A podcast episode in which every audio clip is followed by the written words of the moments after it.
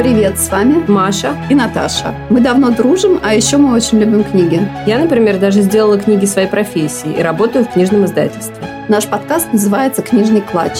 Как в типичной дамской сумочке, куда вещи попадают без каких-либо правил и метода, в нашем клатче раз в неделю оказывается случайным образом выбранная нами книга, и мы в свое удовольствие ее обсуждаем.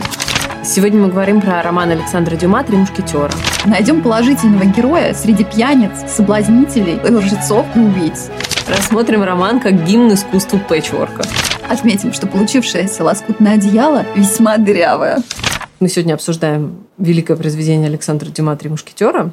Сначала мы хотим рассказать содержание, потом озвучить, что такое хорошо, что такое плохо, дальше перейти к положительным и отрицательным героям, потом вспомнить ошибки в сюжете, которые допустил автор, и э, закончить все историческими байками. Ну, перед тем, как приступить непосредственно к сюжету, я дам некий контекст. Действие происходит в 17 веке.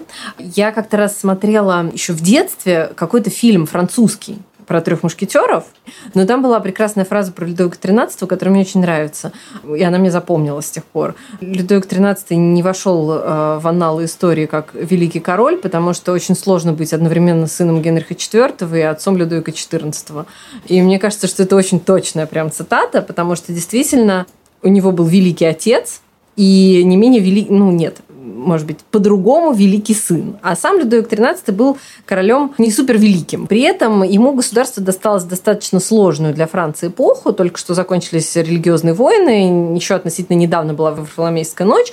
Потом Генрих IV ввел Нанский эдикт, подписал, согласно которому католики и гугеноты вроде были уравнены в правах более-менее, но на самом деле все равно продолжались религиозные стычки, религиозные войны, постоянно какое-то было противостояние. Опять же, была Ларошель, это был, так сказать, оплот французских гугенотов, который никак не хотел покориться королю, э, осада которого также изображена в этом романе. То есть время было довольно нестабильное. При этом, помимо ну, внутренних вот этих вот распри, Францию окружали враги различного рода. Это была Англия, с которой постоянная война, а потом Испания, потому что король женился на испанской принцессе, но это как-то не приблизило их к миру, и Испания постоянно стремилась оказать влияние на французскую политику. А, ну и так далее. Поэтому Людовику, конечно, нелегко было, но при этом, ну, как, по крайней мере, пишет Дюма, он вообще не особо интересовался управлением государством, это все ему было неинтересно, у него была охота, у него была там соколиная охота, дроздовая охота, что очень важно.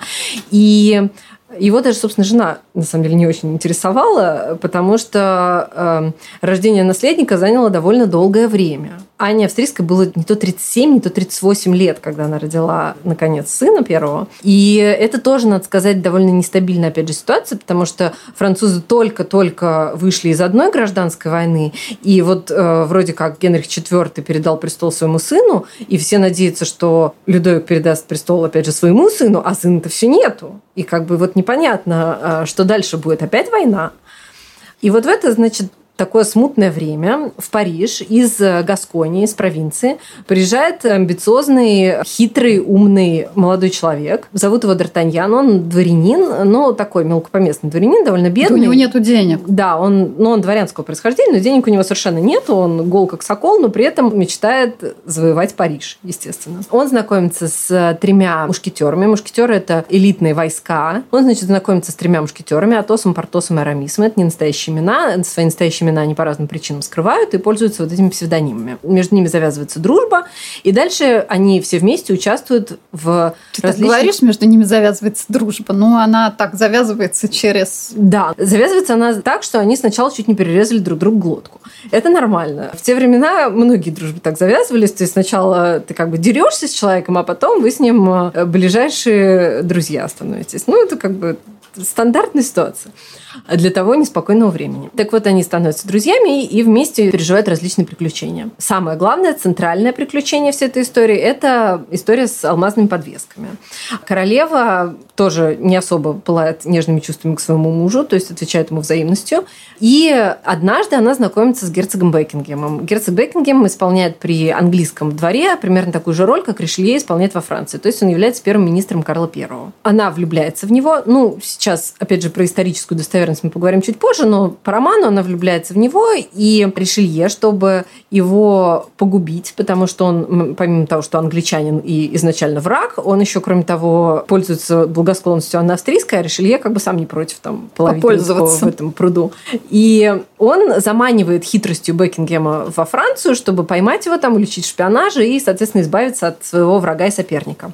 Но благодаря хитрости госпожи де это ближайшая подруга Анны Австрийской, Бекингему удается проскользнуть между пальцами Ришелье и не только ускользнуть из Франции, но еще и перед этим а, получить тайную встречу с Анной Австрийской, на которой она в знак своей любви дарит ему алмазные подвески, которые ей подарил король. Ришелье, который ее окружил своими шпионами, естественно, моментально об этом узнает и подговаривает короля устроить бал, на котором она должна надеть эти подвески. И, естественно, появляется необходимость срочно поехать в Англию, раздобыть эти подвески и вернуть их во Францию. Она делится этой тайной и этой бедой э, со своей служанкой Констанцией Бонасье, которая делится этой историей со своим любовником, ну, со своим возлюбленным Д'Артаньяном. Д'Артаньян собирает своих дружочков, и они все вместе отправляются в Англию э, по поручению Констанции Королевы. Это такой прям настоящий опасный военный поход. Путь э, просто усыпан ловушками, расставленными подлым кардиналом. До Англии доезжает только один Д'Артаньян, потому что все остальные теряются по дороге, кто-то там там дерется на дуэли, кто-то попадает в какой-то плен, там кого-то задерживают враги. Д'Артаньян э, добирается до Лондона, выполняет поручение, забирает подвески, возвращается во Францию и в последний момент э, возвращает их королеве, благодаря чему она э, может выиграть это противостояние с кардиналом. И, кроме того, в качестве дополнительного бонуса ей не грозит больше в этот момент развод, ссылка, казнь и прочее за измену королю.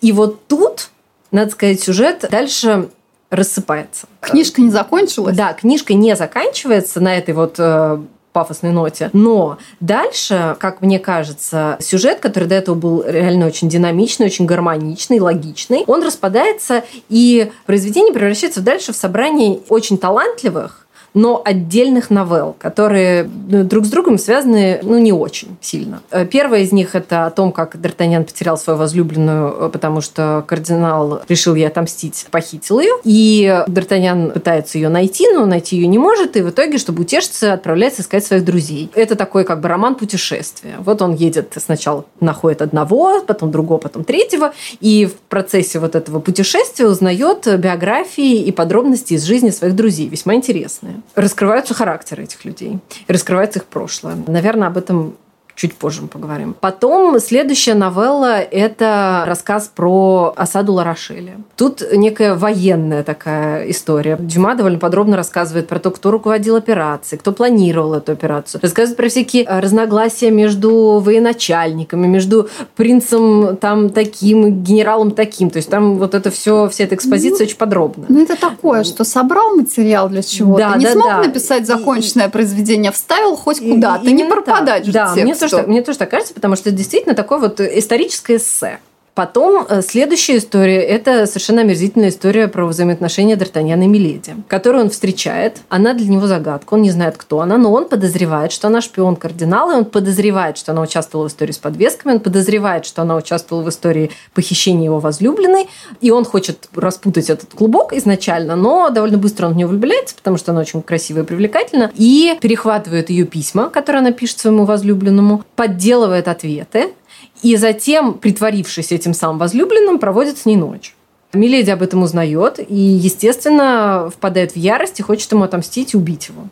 После этого он уезжает в Ларошель. Следующий совершенно потрясающий, самый, на мой взгляд, талантливый из всех этих, самый талантливый из всех этих новелл, это такая шпионская драма о гибели Бекингема. Миледи по поручению кардинала отправляется в Англию, чтобы убить Бекингема. Ее как только она приезжает в Англию, ловит ее деверь, это брат ее умершего мужа английского, и сажает под замок, потому что мушкетеры ему рассказали о всех злодеяниях Миледи, которые она совершила, и он решает ее отправить в ссылку, а пока ждет подписания вот этого приказа об отправке в ссылку, он, значит, э, ее заточил в свой замок. Там она соблазняет религиозного фанатика, который руководит охраной этого замка, и подговаривает его убить Бекингема, что он, собственно, и делает. И таким образом, согласно Дюма, получается, что действительно вот это историческое событие, громкое политическое убийство герцога Бекингема было оркестровано кардиналом Ришелье.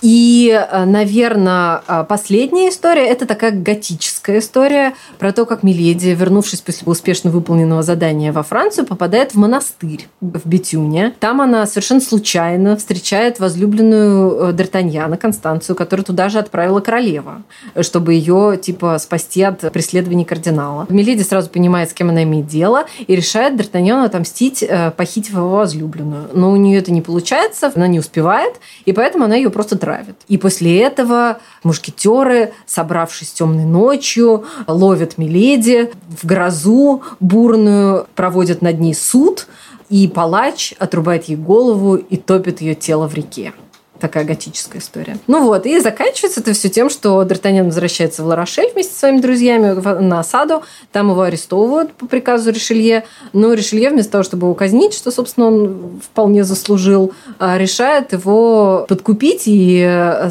сделать своим другом, поэтому он назначает его лейтенантом мушкетеров. История заканчивается. Почти все как в жизни, непредсказуемо и не связано. Да, да. У нас по плану, что такое хорошо, что такое плохо. Когда читала, эм, вот первый момент, который мы уже обсуждали, но я хочу его еще раз обсудить, вот с Констанцией. Все-таки она же была замужем. Да, она была замужем. Она... И это ей никак не помешало на протяжении всего этого толстого романа быть любовницей, таким светлым образом, да, которым да, возлюбленный, возлюбленный, возлюбленный, возлюбленный да. которым э, Д'Артаньян стремился. Это хорошо или плохо? Или так было всегда? Ну, это вот было нормой? Там, э, вот как, понимаешь, в чем дело? Что действительно, когда ты читаешь, то есть тут как бы э, Дюма он весьма умело заставляет нас полюбить всех этих героев, которых он изображает. И мы действительно воспринимаем Констанцию как э, светлый такой женский образ, как там описывается вот эта сцена ее смерти, что ее чистая любящая душа улетела на небо. А потом Потом наступает старость, да, осознание, что она-то была замужем. Она была замужем. Она своего мужа презирает, обманывает и обкрадывает. Она забирает у него деньги. И они, кстати, не планировали жениться, если ну, я правильно а понимаю. Какой в смысле, как жениться? Они католики. Какой жениться? Ну, во-первых, она его старше на 6 лет. Но это даже не важно. Они католики. Она, же, она замужем. Какое? Все. Потом, значит, э, омерзительная история, опять же, вот это, ну, как я уже говорила, с Миледи, когда Д'Артаньян, вообще не смущаясь ни секунды, обманывает ее совершенно нижайшим, вообще низким совершенно образом, вскрывает переписку, подделывает письма. Потом там совершенно откровенно написано, что он вообще-то э, приехал сделать свою карьеру в Париже, и он готов использовать для этого все доступные ему средства, не особо скрупулезно как бы выбирая, да, в том числе он готов использовать своих друзей, если это нужно. Но этого, по-моему, в романе особо нету. Друзей нет, там прямо это не используют. Нет, ну как бы нет, но вначале написано, что он с ними знакомится с той целью, чтобы, чтобы вот проникнуть. с помощью да, сделать карьеру. Атос. Хуже всего в итоге получается Атос, который вообще-то убийца. То есть он э, женится на Милете, когда она совсем юная девушка. Он граф, он берет ее в жены, несмотря на то, что он про нее особо ничего не знает. И через какое-то время он выясняет, что она ну, что у нее клеймо на плече. Это означает две вещи. Во-первых, что она совершила какое-то преступление, во-вторых, что она простолюдинка. Ну, как бы, во-первых, ты уже на ней женился.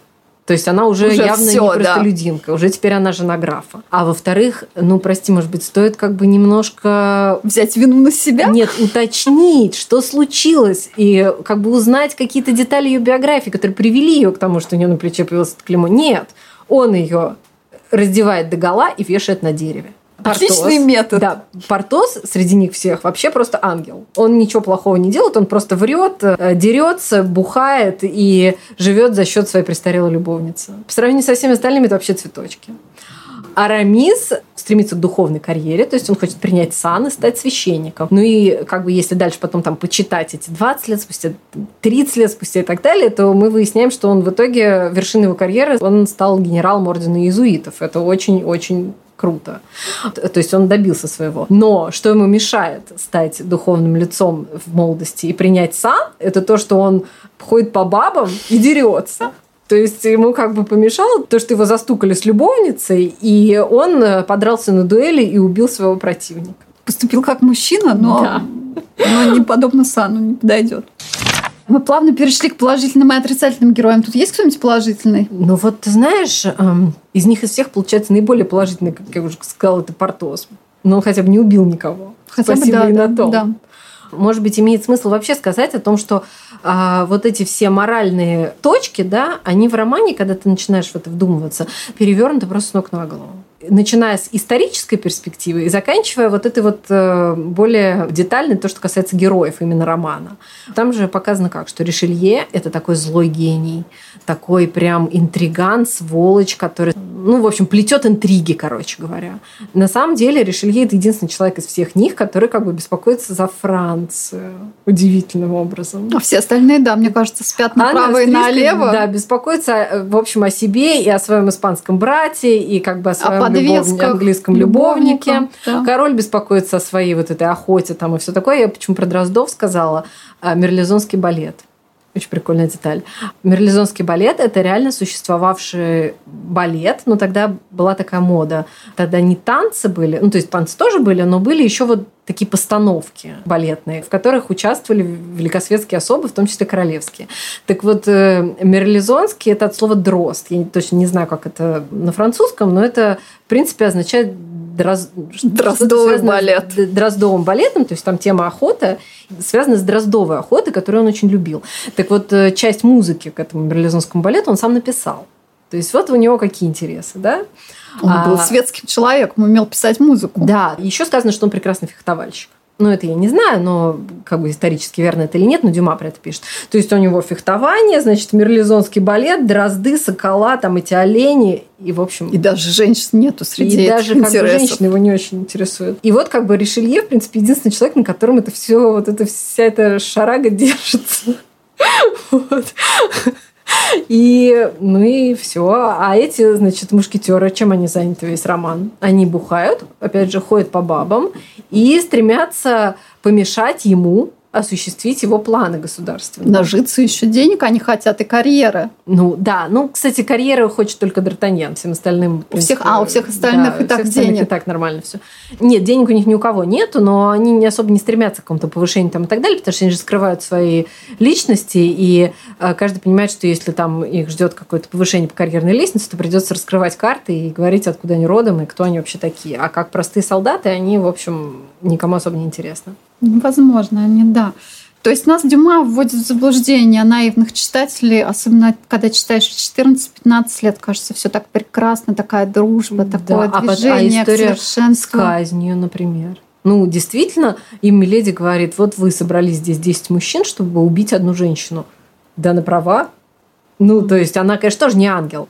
История с э, Фелтоном, я считаю, что это самый вообще сильный э, эпизод в романе. Мне он безумно нравится, как она при помощи своего актерского дарования, своей страсти, таланта убедила мужчину, который встречает ее с полнейшим вообще презрением, равнодушием. Она влюбила его в себя в течение каких-то пяти дней и заставила совершить политическое убийство. Это же гениально. Хорошо. Не будем к этому никого призывать. Но, в общем, главное дочитать до этого момента в романе, а не закончить на подвесках. Ну, в общем, положительный герой у нас один. Да не, ну положительных героев у нас там особо нет, Ну, если уж нет, так откровенно говорить. Теперь ошибки в сюжете. Был ли у нас автор очень Ну, честным с Да. читателями? Не, ну там на самом деле, когда ты читаешь это уже там по какому-то там энному разу, то ты начинаешь понимать, что в сюжете куча дыр. Просто таких смешных дыр, которые ну, наверное, связаны просто с тем, что он же писал это там частями, публиковал, потом там еще говорят, что часть за него писали какие-то его там, его мастерская, скажем так, и поэтому это такой пэтчворк. Это, наверное, вполне, ну, оправданно и объяснимо. Но там есть очень смешные моменты. Например, самое смешное это то, что там таймлайн, он все время как бы вообще гуляет в совершенно произвольном вообще направлении. Я когда читала, я вообще никогда не задумывалась, сколько там где времени происходит. День, неделя, месяц, Ну- все не очень понятно. Я только знаю, там потом 10 лет спустя, 20 лет Не, спустя. ну да. это вот Нет, там более сначала понятно. 20 лет спустя, потом 10 лет спустя, Ну, самое ну. интересное. Но там, значит, смотри, самый интересный момент происходит, когда э, мушкетеры встречают кардинала в Ларошеле, и он идет на свидание с Миледи и просит его сопроводить для безопасности. Они соглашаются и подслушивают его разговор с Миледи, где он отправляет ее в Англию убить Бекингема. Это вечером происходит. Они, значит, возвращаются в лагерь, На следующее утро они завтракают с Д'Артаньяном на бастионе Сен-Жерве. Это когда они совершили такой просто супергеройский подвиг, отбитый бастион у ларошельцев. Они туда отправляются завтракать, отбиваются от нападающих ларошельцев. Все такие герои, просто с ума можно сойти. Вот. И обсуждают всю эту историю и вырабатывают план, который состоит в том, что необходимо предупредить королеву о том, что ее возлюбленному грозит опасность, и необходимо предупредить вот лорда Винтера, который деверь Миледи, о том, что она отправляется в Англию вот с такой э, целью, и о том, что она преступница. Это на следующий день. Миледи из этой таверны, где она встречалась с Ришелье, сразу в порт поехала. И уплыла. И уплыла в Англию. Они, значит, на следующий день встречаются, потом они пишут письма эти, и Д'Артаньян продает свой алмаз, чтобы у слуг были деньги, чтобы туда, значит, поехать. Получает на следующее утро деньги, то есть уже два дня прошло, и потом э, отправляет слуг. И тем не менее, несмотря на то, что прошло уже сколько времени, его слуга Планше успевает доехать до Англии, встретиться с лордом Винтером, предупредить его и вернуться обратно. Ну, вернуться обратно, допустим, это уже потом, но неважно. То есть он успевает раньше Миледи приехать к лорду Винтеру, причем настолько раньше, что лорд Винтер уже подготовил для нее замок, уже, значит, э, но замок он охрану. для нее не сильно готовил, не, не подушечки. Нет, нет, там, вышивал. конечно, да, но все равно он уже придумал, куда он ее поместит, и отправил Фелтона встречать ее прямо в море. Как получилось, что она за все это время еще не добралась? Она отдыхала на курорте. Наверное. Может, она вокруг обплывала там как-то этот остров. Или, например, еще такой момент. Они отправляются в Англию со всеми, значит, слугами восьмером, когда за подвесками отправляются, э, остается на дороге Портос со своим слугой, потом Арамис со своим слугой, потом Атос со своим слугой. Д'Артаньян со своим слугой приезжает в Англию. Там встречается, Лала возвращается во Францию. И дальше описан очень подробно его путь в Париж, которым он один. Да, кстати, да, куда слуга-то делся? Слуга. Вот. Потом такой Тот, еще момент. кто писал, забыл о слуге, да. Там явно надо было ввести каким-то образом взаимоотношения, ну вот Д'Артаньяна и Миледи, надо было каким-то образом их свести вместе. Как это сделать? Э, там описывается, что Д'Артаньян шпионит за Портосом. Это очень по-дружески. Да, Портос куда-то идет, а он решает за ним проследить. Портос идет в церковь. Замаливать грехи. Нет, он там встречается со своей любовницей, но это не важно. Церковь находится около того места, где живет его вот эта престарелая любовница. А, и в этой церкви он встречает Миледи. И после этого он с ней возобновляет знакомство. Ну, вернее, он с ней после этого специально знакомится, встает на ее пути и так далее. Неважно. Но просто она живет в Сен-Жерменском предместье. Церковь находится в Париже. Миледи, как дальше описано, вообще никакого отношения к религии не имеет. Она легко меняет протестанство, католицизм, э, становится становится, чтобы подружиться с Фелтоном, становится пуританкой. То есть ей вообще все равно, какой там бог, черт, ей вообще пофиг. Что она делала в церкви, можно узнать. Может быть, пришла замаливать грехи. Причем еще в совершенно другом районе, чем она жила. С какой целью она туда отправилась? Ну, просто вот потому что там в этот момент тоже был Д'Артаньян, и надо как-то было их связать. Может, к новому любовнику ездил. А еще забавный момент был, когда, значит, монастырь, это Констанция Бонасье. Она вообще-то, так, судя по тому, что описано было до этого, весьма ловкая, решительная особа, которая э, нисколько не смущается привести Бекингема королеву, дом, королеве во дворец. Ты представляешь, что это такое? Да, да, королеве любовника привести, который мало того, что любовник, он еще и англичанин, и вообще как бы довольно известный персонаж и так далее. То есть это, это надо вообще обладать такой смелостью, чтобы провернуть такую аферу. И потом она встречается с Миледи в монастыре, и вдруг она превращается в совершенно просто мягкую игрушку, которая, ой, я испугалась, я не знаю, я сейчас лишусь чувств. Чего? И потом она, значит, Меледия говорит, что нужно ехать, собирать свои вещи. Она говорит, я должна взять с собой письма Д'Артаньяна. Какие письма?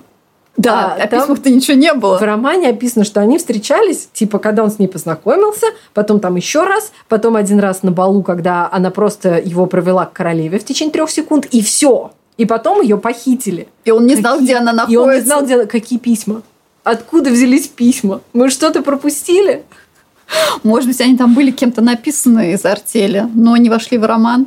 Может быть, да. Ну, вполне возможно. До этого о них никакого упоминания не было. До этого были описаны весьма краткие встречи, в течение которых можно развить какую-то э, юношескую влюбленность, но как бы пуститься в переписку Ну, не знаю. Особенно, если ты не знаешь, где человек находится все это время. В общем, нестыковочки, так. Сюжетные нестыковочки обсудили, их много. Может быть, он реально написал немножко больше, а потом выкинул куски. А, ну, может быть, я, я не знаю. Я как бы не историк и не историк литературы, поэтому я тут э, судить не берусь. Но там действительно таких дыр довольно много.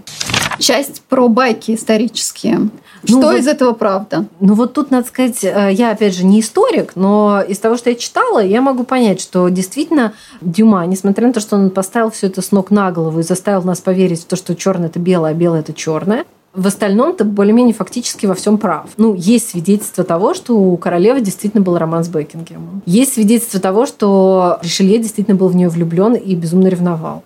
Есть свидетельство того, что история с подвесками правда. Она подвески были. Возможно, там были не подвески, возможно, там было какое-то ожерелье или что-то такое, но что-то было. Вообще вот с этим ожерельем, зачем она, вот эта история, да, это она очень же... глупый поступок, это очень глупый поступок. Глупый зачем поступок. дарить то, что тебе подарил муж? Ну нельзя подарить то, что тебе подарил брат, например. До сих пор некоторые женщины пользуются таким приемом, когда за вами ухаживает два человека, вы просите обоих подарить одно и то же. И тогда со второй вещи вы делаете, что хотите, например. Да? Два раза, да, два ожерелья вам дарят. Интересно. Я не пользовалась этим приемом. Беру на вооружение. Прием такой есть. Почему тогда им не пользовались? Я не знаю, ведь он был очевиден. Тут я судить не берусь, э, правда, не знаю. Но э, там всячески вообще описывается, какая она австрийская бедняжка. Но э, надо сказать, что Потом, в последующие годы, она как-то с Ришелье, ну не то чтобы примирилась, но у них какие-то были более-менее рабочие отношения, то есть как-то все нормально. Рабочие, что ну, они да, обсуждали? Он постоянно за ней продолжал шпионить, но она вроде как больше ни разу не проштрафилась, то есть там дальше все нормально с ней было. История с Фелтоном, опять же, это чистая правда. И это, ну вот я говорю, что это прям жемчужина вот этой книги, потому что там настолько все продумано, как Ришелье отправляет эту э, Миледи в Англию, как она знакомится с Фелтоном, как она его подговаривает. Все настолько вот действительно проработан вот этот кусок, что ну, он просто великолепен. И пришлось вставить его в этот роман. Больше некуда было. Не смог его сделать из этого целое произведение. Поэтому патчворк. На самом деле, я считаю, что роман, конечно, великий, безусловно, хотя бы потому, что его читают уже столько времени, ну, хорошо, не так уж давно он написан, всего там на середине 19 века, но все равно у него такое количество толкований, исследований и вообще всего, что, конечно, произведение совершенно великое. Его же исследовали с совершенно разных сторон. Например, есть исследование, согласно которому четыре вот этих главных героя являются изображением четырех темпераментов. Атос флегматик, Арамис меланхолик, Портос сангвиник, а Д'Артаньян холерик. Угу. И следующим шагом будет сказать, что Битлз и все остальные сделаны и подобраны по ну, их прообразу ну, и подобию. Вот, нет, нет, ну просто я это говорю к тому, что действительно столько до сих пор всего можно обнаружить в этом романе. Ну и помимо этого он действительно невероятно увлекательно написан. Читаешь и просто невозможно оторваться, конечно. Несмотря на то, что... Он кажется наивным местами уже, когда читаешь его более взрослом возрасте кажется, ну что... Мне кажется, там просто он не успевал доработать, чтобы как-то это все было более логично и более по-взрослому. Там местами действительно сюжет, ну вот я говорю, что он, во-первых, распадается немножко, а во-вторых, он в некоторых местах просто очень пунктирно намечен. Надо было писать, чтобы зарабатывать деньги. Быстрее. Ну, не да, было тогда еще строку, как ты говоришь. Конечно. Гнал строку, да, чтобы получить побольше денег. Надо подводить какую-то черту под этим обсуждением читайте «Трех мушкетеров». Они прекрасны. Они по-прежнему прекрасны. Я читала их недавно, относительно недавно, перечитывала уже в 180, примерно, четвертый с половиной раз, и по-прежнему с огромным удовольствием. Я переслушивала кусок в аудиоформате, и вот там, где эта милая Констанция приглашает Д'Артаньяна куда-то там к себе домой. Да-да-да, павильон Сан-Клу. То есть вот, вот это вот действительно э, прям адюльтер, который, кстати, не состоялся не состоялся адюльтер, но сам факт меня прям потряс. Вот когда уже переслушиваешь во взрослом возрасте, думаешь, нет, что-то там не то. Мораль страдает. Да. А в детском восприятии было все прекрасно да, очень, очень романтично. Очень романтично.